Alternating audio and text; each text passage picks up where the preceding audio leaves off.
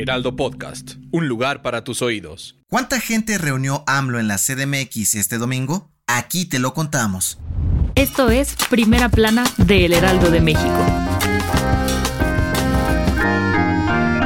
No hay fecha que no llegue, ni plazo que no se cumpla. Este domingo 27 de noviembre, AMLO regresó a las calles de la CDMX con una mega marcha para conmemorar los cuatro años de su llegada a Palacio Nacional. Cabe recordar que López Obrador anunció este evento hace un par de semanas, luego de la marcha que organizó la oposición para defender al INE de su polémica reforma electoral. Pero ojo, porque aclaró que no era para mostrar el músculo de la 4T, sino más bien para ver qué tan contenta estaba la gente con su administración. Fue así que el domingo, bien tempranito, miles de personas, funcionarios, representantes de Morena y hasta las famosas corcholatas, Adán Augusto López, Marcelo Ebrard y Claudia Sheinbaum, se reunieron en el Ángel de la Independencia para mostrarle a nuestro cabecita de algodón su apoyo y marchar con él hasta el Zócalo capitalino. Según la jefa de gobierno, con datos de la Secretaría de Seguridad Ciudadana, fueron cerca de 1.2 millones de personas las que se sumaron a esta mega marcha durante más de cinco horas a lo largo y ancho de la Ciudad de México.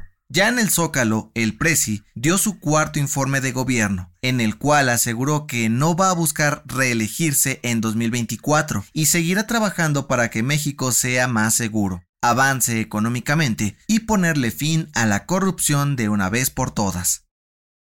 ¿Quieres estar bien informado? Siga Primera Plana en Spotify y entérate de las noticias más importantes. Si tienes tu propio negocio o eres Godín, seguro has escuchado que el SAT cambió su comprobante fiscal digital por Internet o CFDI a principios del 2022, de la versión 3.3 a la 4.0. Y aunque supuestamente iba a entrar en vigor este mismo año, decidieron dar una prórroga hasta marzo del 2023. De acuerdo con el Instituto Mexicano de Contadores Públicos, esta prórroga se debe a que algunas empresas han tenido muchas dificultades para implementar la facturación 4.0 por el exceso de requisitos que se exigen, lo cual ha hecho más largo el proceso. Mientras todos se suman a esta nueva era de las facturas electrónicas, por ahora podrán emitirlas con la versión anterior, sin ningún tipo de castigo en su contra. Pero eso sí, el 31 de marzo del 2023 será la fecha límite para que todos se alineen, o al menos eso parece por ahora. En otras noticias, autoridades de Ciudad Juárez, Chihuahua, desalojaron por completo un campamento con más de 600 migrantes venezolanos a las orillas del río Bravo, debido a un supuesto riesgo de incendio en la zona. Los indocumentados fueron trasladados a albergues donde esperarán a que se resuelva su situación legal. En noticias internacionales, este fin de semana se registraron manifestaciones en varias ciudades de China en contra de las estrictas restricciones sanitarias impuestas por el gobierno hace más de tres meses por un nuevo brote de COVID-19. La población pide la renuncia del presidente Xi Jinping por su mal manejo de la pandemia. Y en los deportes, el capitán del Tri, Andrés Guardado, sufrió un tirón en la pierna derecha en el partido entre México y Argentina y será baja para el encuentro ante Arabia Saudita el próximo miércoles 30 de noviembre. Para este martes 29 de noviembre, los partidos en el Mundial son Ecuador-Senegal y Países Bajos ante Qatar a las 9 de la mañana, hora del centro de México. Además, Irán frente a Estados Unidos y Gales contra Inglaterra a la 1 de la tarde. No te los pierdas. El dato que cambiará tu día.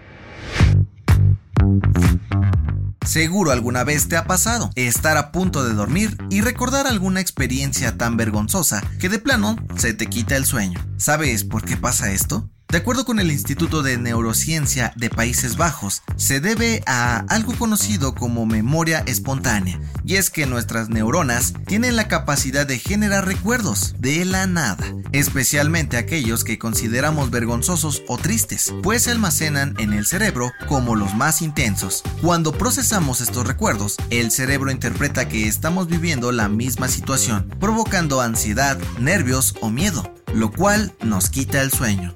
Yo soy José Mata y nos escuchamos en la próxima. Esto fue Primera Plana, un podcast del Heraldo de México.